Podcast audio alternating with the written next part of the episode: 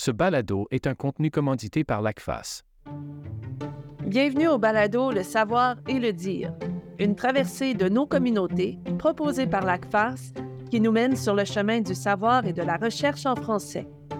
L'ACFAS, qui compte six antennes régionales dans la francophonie canadienne, a pour mission de faire la promotion de la recherche, de l'innovation et de la culture scientifique en français au pays. Je m'appelle Mélanie Tremblay et je serai votre guide dans cette traversée scientifique pan-canadienne. Parce que le savoir et le dire, c'est la promesse de la vitalité de notre culture scientifique. Dans cet épisode, nous nous arrêtons en Ontario pour discuter notamment de la valorisation de la recherche en français et de l'importance de tisser des liens avec sa communauté. Autour de la table, nous accueillons trois femmes qui ont mis temps et énergie dans la valorisation de la recherche en français dans la province. Christiane Bernier, professeure émérite de sociologie à l'Université Laurentienne de Sudbury, qui a mené ses recherches en sciences sociales et qui s'est entre autres intéressée à la situation des groupes francophones en contexte minoritaire. Linda Cardinal, vice-rectrice adjointe à la recherche et professeure à l'Université de l'Ontario français, ainsi que professeure émérite à l'École d'études politiques de l'Université d'Ottawa. Elle est présentement la présidente de l'ACFAS Toronto. Et Valérie Gauthier-Fortin, doctorante au programme des sciences humaines et interdisciplinarité à l'Université Laurentienne et actuelle présidente de l'ACFAS Nouvelle-Ontario. L'Ontario est la seule province, à part le Québec, qui compte plus d'un chapitre régional de l'ACFAS, et c'est justement à l'échelle locale, à l'échelle régionale, que les jeunes chercheurs peuvent faire leurs premières armes en présentation devant des pairs ou encore en vulgarisation scientifique. Et j'aimerais commencer avec vous, Christiane Bernier, parce que quand vous étiez présidente de l'ACFAS Sudbury, c'était justement les expériences que pouvaient vivre les étudiants qui constituaient l'une de vos principales motivations. Euh, c'est en fait la raison principale pour laquelle euh, j'ai accepté la présidence de la Sudbury à l'époque. Tout simplement parce qu'au départ, je pense que le métier de chercheuse et de chercheur, ça s'apprend comme n'importe quel autre métier. Et pour l'apprendre, ben, il faut se voir en tant que chercheuse ou chercheur. Et ça, ça prend différentes conditions pour que ça puisse être réalisé. Euh, évidemment, je penserais d'abord l'existence d'un groupe de recherche euh, auquel on peut se joindre d'une communauté scientifique. Ensuite, une plateforme qui permet de présenter, euh, de vulgariser nos résultats de recherche. Euh, j'ajouterais un moyen de diffusion de ces résultats-là.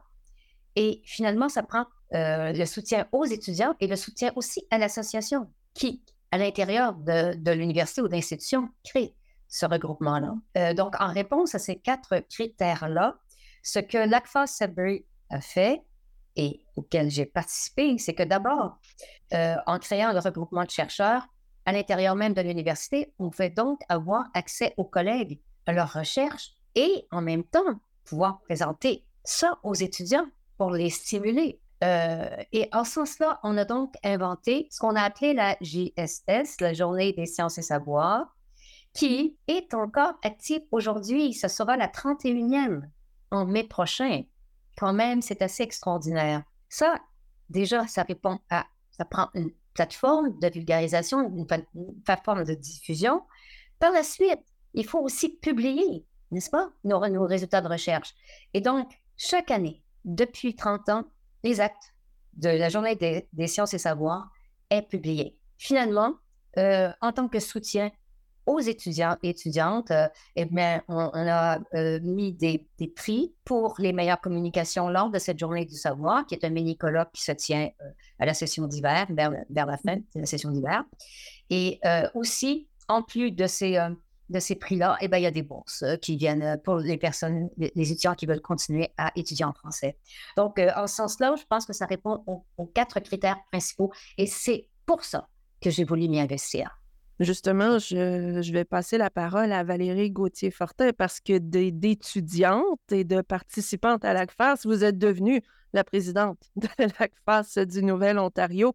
Vous y avez vu, vous, des avantages concrets, j'imagine. Quel a été l'apport pour vous de l'ACFAS dans votre carrière en tant que chercheuse? Moi, j'ai premièrement entendu parler de la classe Sudbury en tant qu'étudiante. Donc, euh, je, à l'époque, j'étais au, euh, baccalauréat en études françaises. Puis, euh, j'avais mon premier, ma première expérience de recherche en faisant un essai de spécialisation. Puis ce sont mes professeurs, euh, donc Amélienne et Ali Reguigui, qui m'ont invité à présenter mon essai de spécialisation lors de la fameuse JSS dont euh, parlait Christiane, donc euh, à la toute fin de, de la session d'hiver. Puis, ça m'a vraiment ouvert les yeux à ce qu'était la recherche. Ça m'a permis de présenter mon projet de recherche devant des, un auditoire profane pouvant me donner des conseils, euh, pouvant euh, me donner des, commentaires riches aussi pour améliorer soit la vulgarisation de ma recherche ou la recherche telle qu'elle, ou même offrir juste d'autres perspectives. Donc, c'était vraiment une, une, ambiance conviviale, mais tellement, tellement riche aussi. La JSS est souvent une première expérience de congrès pour des nouveaux chercheurs, pour des jeunes chercheurs débutants euh, qui présentent avec des chercheurs plus aguerris, mais eux, qui, eux, saisissent très bien euh, la mission de l'ACFAS euh, Sudbury, maintenant euh, ACFAS Nouvelle-Ontario, on en reparlera. donc, grâce à ces chercheurs-là, ça facilite ce premier contact pour les, les jeunes chercheurs comme moi à l'époque, puis comme, comme les, les, la relève en recherche qu'on essaie toujours de, de joindre. Donc, c'est vraiment pour faire le pont, si on veut, entre la salle de classe, les chercheurs et la communauté. Donc, si on veut, c'est un peu le, maillon entre les deux. Linda Cardinal, j'imagine que vous adhérez aux propos de Valérie Gauthier-Fortin parce que vous êtes impliquée auprès de l'ACFAS à divers niveaux, dans divers ACFAS aussi depuis, euh, depuis fort longtemps. Euh, vous avez déjà dit, euh, si l'ACFAS a besoin de moi, je serai toujours là. Oh, J'imagine que vous y voyez un avantage, soit pour vous, mais aussi pour les étudiants, n'est-ce pas? Ah oui, pour moi, euh, l'ACFAS, c'est ma communauté scientifique, c'est celle qui m'a vu grandir comme chercheur et, c'est vraiment important pour moi de poursuivre cette tradition auprès des plus jeunes chercheurs. Euh, et quand j'ai euh, commencé ma carrière, en 1987, une des premières choses que j'ai faites, c'était de créer une section ACFAS Ottawa euh, Ottawa-Outaouais pour rapprocher les chercheurs des deux côtés de la rive.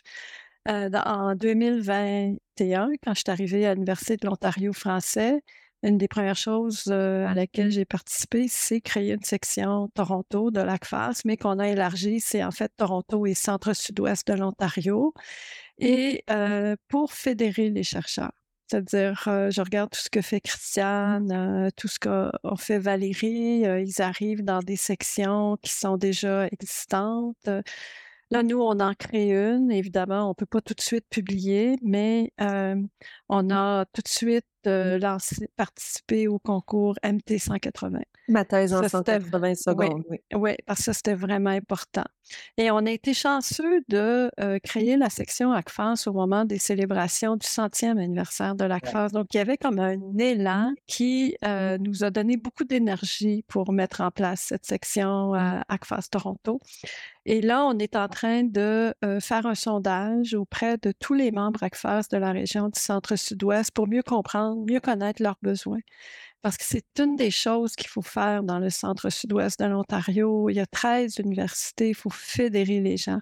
Il faut euh, rappeler que euh, Mme Suzanne Ronté, dans les années 90, lorsqu'elle était principale à Glendon, avait créé une section ACFAS Toronto qui servait à faire du rayonnement. J'ai été fouillée dans les archives grâce à des collègues de Glendon qui m'ont montré tout ce que Mme Ronté avait fait elle organisait des conférences, donc il y avait vraiment cet engagement. Mais là, nous, on veut faire, on veut approfondir cet engagement pour réunir davantage les chercheurs. Ce qui euh, caractérise aussi beaucoup notre travail avec l'ACFAS euh, Toronto, euh, c'est qu'on réussit à mobiliser des étudiants, des professeurs, des chercheurs, des gens des collèges et de la communauté. On y reviendra d'ailleurs sur l'élargissement, la mobilisation de la communauté, mais aussi l'ouverture au collège dans les ACFAS. Mais pour le moment, nous allons prendre une petite pause pour faire connaissance avec Rosanne Parent, doctorante à Sudbury, qui s'intéresse aux Vikings. Bonjour, je m'appelle Rosanne Parent et l'objet de ma recherche, c'est la représentation des peuples nordiques en Angleterre, en France et au Canada. Ma passion, c'est comme l'histoire médiévale et les langues médiévales, la linguistique et le tout. Alors, je regarde des sites de vikings. Donc, c'est Jorvik à York en Angleterre, Ornavik proche de Caen en France et Lancer Meadows à Tarneuf. Alors, je regarde comment est-ce que les Vikings sont représentés? Donc, chaque pays a peut-être une façon de le représenter. Donc, je regarde les langages, je regarde l'archéologie, je regarde la commémoration, l'historique. J'ai fait partie du MT 180 en 2023. C'était une expérience vraiment incroyable. C'était une expérience inoubliable. J'ai rencontré d'autres personnes qui font leur recherche. Les sujets étaient diversifiés. On, ne peut même pas s'en parler. Comme c'était vraiment la première fois que j'étais en contact avec d'autres doctorants ou d'autres euh, aux études de recherche au, niveau du doctorat parce que le contact est difficile pendant la COVID. Alors, on dirait que ça débouchait un peu. Puis là, je m'implique plus à mon niveau de la Laurentienne, je crois, d'essayer de trouver d'autres personnes au doctorat, même si euh, on n'a peut-être pas les mêmes projets. L'expérience d'MT 180, je pense l'affaire qui m'a marqué le plus, c'est lorsqu'on est arrivé à Montréal le matin de la pratique. On a pratiqué toute la journée, c'était vraiment incroyable. C'était les organisateurs qui nous disent Écoute, là, on est ici pour avoir du fun. On est ici pour être là l'un pour l'autre. Là, on est là pour vraiment se supporter. Tout le monde est excité pour l'autre. Alors, lorsqu'une personne présentait, on était aussi excité que si c'était nous-mêmes. Puis on était tellement heureux pour ceux qui ont gagné. C'était comme une petite famille pour une journée. C'était comme un 24 heures intensif de famille, on dirait. Je le suggère à tout le monde. On poursuit notre conversation sur l'ACFAS en Ontario avec Valérie Gauthier-Fortin, Linda Cardinal et Christiane Bernier. On parlait justement euh, de, décloisonner la recherche, de l'importance de diffuser et de, décloisonner la recherche. Euh, Christiane, vous avez évoqué tout à l'heure qu'il euh, y a toujours eu les actes des journées des sciences et savoirs qui ont été publiés. Ça, ça fait partie des éléments clés du décloisonnement de la recherche. Tout à fait. Et, je trouve que c'est assez euh, extraordinaire parce que cette pratique-là s'est perpétuée par la suite. Et c'est grâce à une collaboration euh, assez extraordinaire, euh, un partenariat, en fait, je devrais dire au départ, avec l'Institut franco-ontarien, l'IFO, et aussi grâce au département à l'époque, qui a un autre nom maintenant, mais département de français linguistique. ils ont toujours répondu présent et ils ont toujours été là pour justement reprendre ces communications-là et les publier. Et euh, je, trouve ça assez extraordinaire, en fait. C'est que ça donne une visibilité aux jeunes chercheurs. Oui, c'est souvent leur première publication. Et c'est très important, euh, non seulement ce que ça donne au niveau de la recherche, des résultats de recherche qu'on peut lire, mais pour la fierté même de la chercheuse ou du chercheur qui se voit à ce moment-là vraiment comme participant à un groupe plus large. Parlant du groupe plus large, vous l'avez évoqué, Valérie, tout à l'heure, l'élargissement euh, même au, milieu collégial. Donc, l'ACFAS du Nouvel-Ontario accueille maintenant des chercheurs, ben, non plus seulement de Sudbury. L'ACFAS du Nouvel-Ontario comprend maintenant tout le nord de l'Ontario, qui inclut le Collège boréal. Et le collégial, la mission première n'est pas la recherche, mais tout de même, il y a des résultats concluants chez vous parce qu'il y a des jeunes chercheurs qui sont intéressés à aller, qui sont au collégial et qui sont intéressés à les présenter leurs résultats de recherche avec euh, l'ACFAS Nouvelle-Ontario. Absolument. Puis c'est justement à cause de ce besoin-là qu'on a décidé de s'élargir au nord de l'Ontario, puis d'inclure entre autres le Collège boréal. on a aussi l'Université de Hearst, l'Université de Sudbury, puis l'Université Laurentienne. Puis d'où notre nouveau nom, donc l'ACFAS Nouvelle-Ontario. Du côté du Collège boréal, il y a eu beaucoup d'évolutions dans le domaine de la recherche depuis les dernières années. la priorité a été euh, la recherche appliquée du côté du collège euh, pour répondre aux besoins des euh, communautés et des partenaires. par contre, on commence quand même à avoir tout nouvellement un nouvel intérêt pour la recherche de nature plus théorique avec l'offre des baccalauréats décernés par les collèges. C'est la raison pour laquelle même cette année, donc notre JSS, notre Journée des sciences et savoirs, la 31e, aura lieu au Collège boréal. Donc, justement, pour faciliter ce lien, encourager euh, nos étudiants du collège de venir présenter leurs recherches parce que oui, ils sont souvent oubliés, mais euh, leurs recherches sont importantes pour contribuer euh, à la relève en recherche, pour contribuer aux recherches qui nous, qui nous représentent, qui nous parlent, qui portent sur notre communauté. donc voilà, donc en ouvrant cette porte-là, on espère, on espère donner une voix à nos étudiants du collège et à nos autres étudiants des, des, universités en lien avec notre ACFAS. Puis, bien évidemment, toujours nos chercheurs et professeurs sont toujours aussi euh, invités. Je pense que ça défait aussi un mythe qu'il faut être étudiant au doctorat ou être titulaire d'un doctorat pour présenter de la recherche ou faire de la recherche. Ce qu'on comprend, c'est que quand on s'intéresse à la recherche, c'est accessible. Tout à fait, tout à fait. Puis, on parlait d'opportunités tout à l'heure de, de euh, lieux pour partager, pour diffuser la recherche, pour euh, partager les connaissances et savoirs. Donc, des activités comme la JSS permet d'avoir ces opportunités-là pour les étudiants euh, euh, pour partager leur recherche, justement. Et de créer un lien plus solide encore avec la communauté. Absolument. Linda Cardinal, de votre côté, l'élargissement du bassin de chercheurs, vous l'avez évoqué tout à l'heure aussi, qui consiste à aller chercher des, chercheurs qui sont peut-être un peu cachés ou qui ne se sont pas encore manifestés auprès d'établissements euh, anglophones. Ça constitue un défi. comment est-ce qu'on s'y prend pour aller rejoindre ces, chercheurs-là pour qu'ils se joignent justement à cette grande communauté de chercheurs francophones en Ontario? Écoutez, ça prend euh, énormément de volonté parce que, comme vous dites, ils sont cachés. Euh, on les découvre euh, d'une part quand ils deviennent membres de l'ACFAS. C'est pour ça que l'ACFAS est important parce que ça nous permet de faire euh, de la diffusion de ce que fait l'ACFAS et puis d'aller chercher des nouveaux membres. Ensuite, pour rebondir ce que dit ma collègue sur les collèges, ne faut pas oublier que les collèges en Ontario sont très dynamiques en recherche, anglophones comme francophones. Mmh. C'est une caractéristique particulière à l'Ontario et donc on ne pouvait pas ne pas mettre les collèges dans l'ACFAS, notamment, euh, bon, nous, on a la cité boréale, mais il faut vraiment souligner le travail de la cité collégiale. Ils ont un bureau de recherche depuis de nombreuses années. Ils vont chercher des financements impressionnants en recherche les collèges font de la recherche appliquée et c'est une forme de recherche euh, que, euh, qui a aussi sa place dans le monde de la recherche parce que pendant de nombreuses années, on regardait de haut ceux qui faisaient de la recherche appliquée. Nous, on fait de la recherche autonome, scientifique, on travaille à l'avancement des connaissances, mais dans le, le brassage d'idées en ce moment sur qu'est-ce que c'est que la mobilisation des savoirs, on s'aperçoit que euh, un, savoir qui est ancré dans son milieu peut être autant porteur d'avancement pour les connaissances qu'un euh, savoir théorique pensé dans son bureau.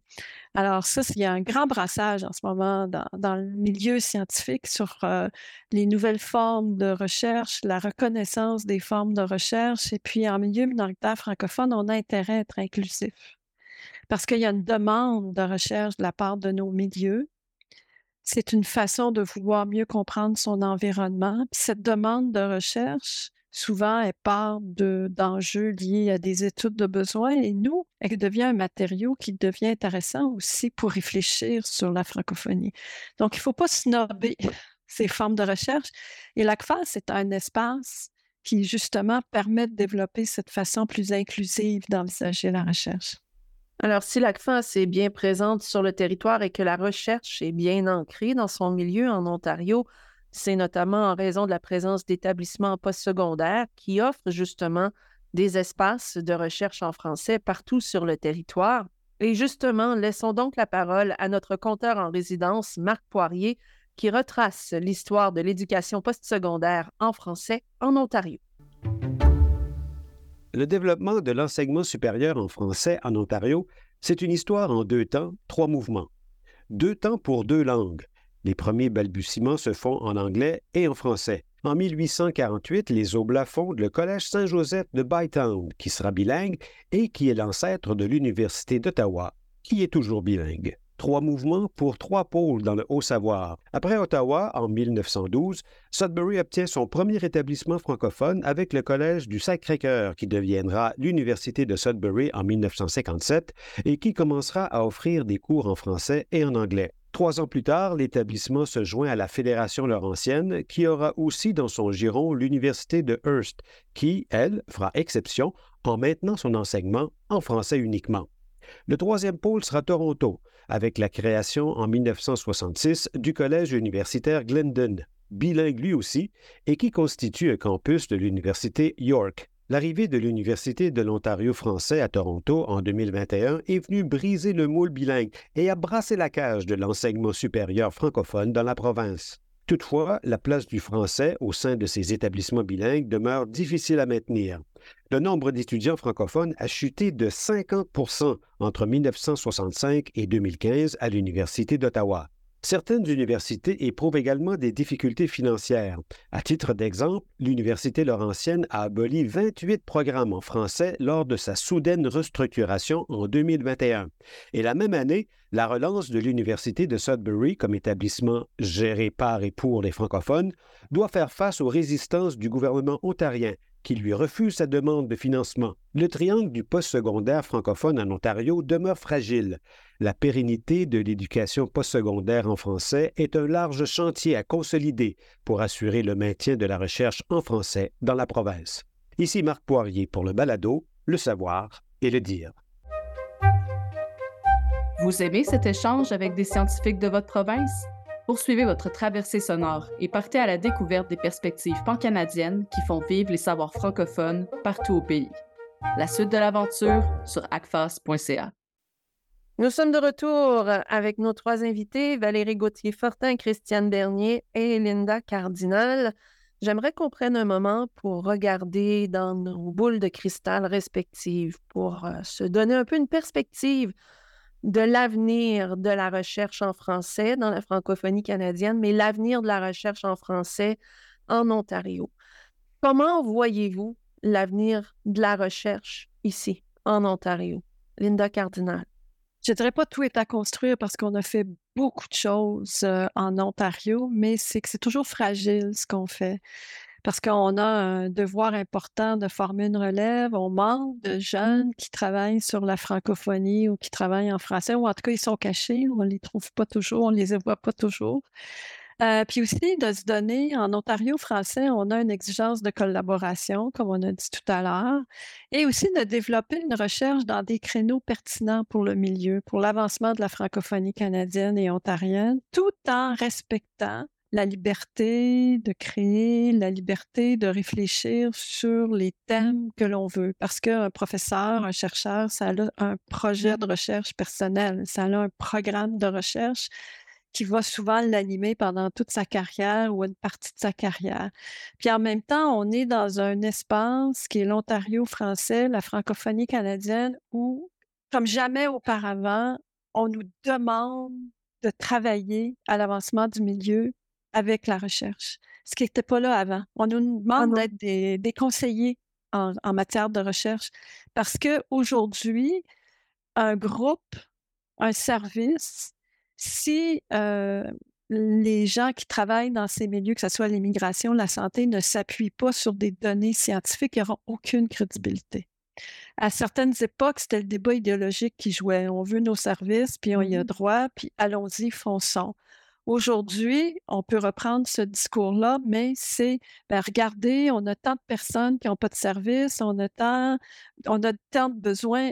C'est-à-dire, l'idée de produire des données sur soi, pas seulement pour comprendre son milieu, mais pour faire avancer son milieu est devenu fondamental. Et donc, les besoins de recherche en Ontario français, c'est de trouver cet équilibre entre une recherche autonome et une recherche pour l'avancement de son milieu et de trouver les financements, d'aller chercher les gens qui vont travailler autour. Moi, j'ai eu une chaire de recherche pendant 15 ans. J'ai consacré 15 ans de ma vie à faire avancer ce champ d'études qui est les politiques linguistiques, les politiques publiques. Puis j'ai formé une relève avec des mmh. jeunes qui sont un peu partout, mais il faut continuer à financer la recherche en français en Ontario. Moi, j'ai beaucoup espoir, entre autres, dans le plan d'action sur les langues officielles. Il y a 8,5 millions qui est alloué à la recherche en français. C'est pas beaucoup, mais c'est au moins un, pas de plus. Il faut voir le verre à moitié plein, pas à moitié vide. Puis on espère que ça va nous aider à structurer. Écoutez, il faut financer les revues de la francophonie canadienne. On a des revues en Ontario français. Il y en a une à l'UF, il y en a une euh, dans le Nord. Euh, il, y il y avait la revue Reflet en travail social, la revue du Nouvel-Ontario, Enjeux et société. Ces mmh. revues-là ont besoin de financement, ont besoin d'appui pour qu'on puisse continuer la diffusion des savoirs. Alors, comme vous pouvez voir, le chantier est vaste. Puis il faut constamment le consolider parce qu'il est toujours fragile. Christiane Bernier, je vous vois hocher de la tête. Vous êtes d'accord avec ce que dit Linda Cardinal? Absolument. Absolument. Ça, ne pourra pas se faire sans la création de partenariats. Euh, de partenariats entre euh, instituts de recherche euh, du nord au sud et aussi avec des groupes de recherche. On ne peut plus faire de recherche isolée, chacun dans son coin, ce n'est pas possible. ça, c'est une, une, des choses que je trouve extrêmement importante. Le financement aussi, bien sûr, j'aurais dit exactement la même chose. J'ajoute de continuer aussi dans le souci d'innovation pour la diffusion des résultats.